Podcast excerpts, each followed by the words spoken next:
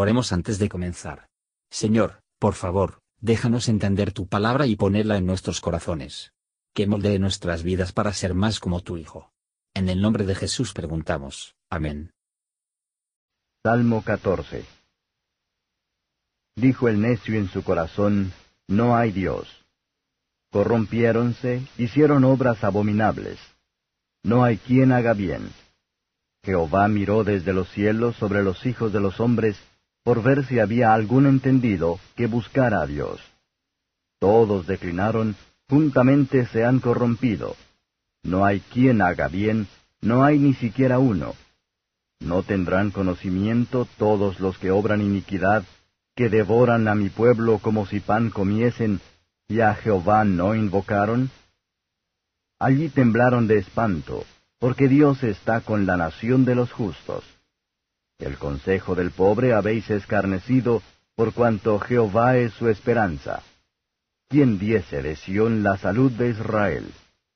Entornando Jehová la cautividad de su pueblo, se gozará Jacob y alegraráse Israel.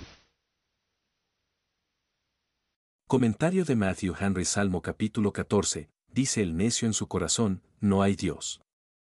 El pecador aquí descrito es un ateo, uno que dice que no hay juez o gobernador del mundo, ningún gobernante providencia en los asuntos de los hombres. Él dice que esto en su corazón. Él no puede satisfacerse que no hay ninguno, pero desea que no había ninguno, y complace a sí mismo que es posible no puede haber ninguno, él está dispuesto a pensar no hay ninguno. Este pecador es un necio, él es simple y poco inteligente, y esto es una prueba de ello, él es malo y lo profano, y esta es la causa. La palabra de Dios es poderosa para discernir estos pensamientos. Ningún hombre dirá, no hay Dios. Hasta que está tan endurecido en el pecado, que se convertiría en su interés que no debe haber nadie que le llame a una cuenta la enfermedad del pecado ha infectado a toda la raza de la humanidad. Todos se han ido a un lado, no hay quien haga lo bueno, no hay ni siquiera uno. Cualquier bien está en ninguno de los hijos de los hombres, o que se hace por ellos, no es de ellos mismos, es la obra de Dios en ellos. Ellos se desviaron del camino recto de su deber, el camino que lleva a la felicidad, y se convierten en las sendas de los violentos. Vamos a lamentar la corrupción de nuestra naturaleza, y vemos qué necesidad tenemos de la gracia de Dios, no nos maravillamos de que se nos dice que debemos nacer de nuevo. Y no debemos descansar en cualquier cosa por debajo de la unión con Cristo y una nueva creación a la santidad por su Espíritu. Los esfuerzos salmista para convencer a los pecadores de la maldad y el peligro de su camino, mientras que se creen muy sabios y buenos, y seguro. Su maldad se describe. Los que se preocupan por el pueblo de Dios, por los pobres de Dios, no importa porque Dios mismo.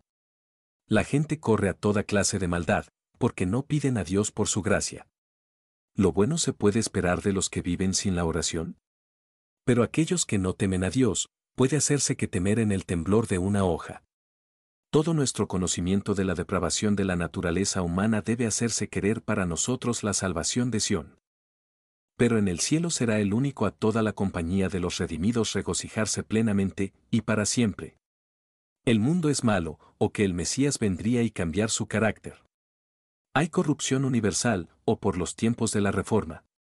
Los triunfos del Rey de Sión será la alegría de los hijos de Sión la segunda venida de Cristo, para finalmente acabar el dominio del pecado y de Satanás, será el de completar de esta salvación, que es la esperanza, y será la alegría de cada verdadero israelita.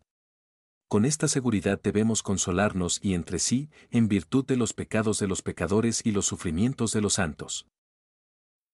Gracias por escuchar y si te gustó esto, suscríbete y considera darle me gusta a mi página de Facebook y únete a mi grupo Jesús Answers Prayer.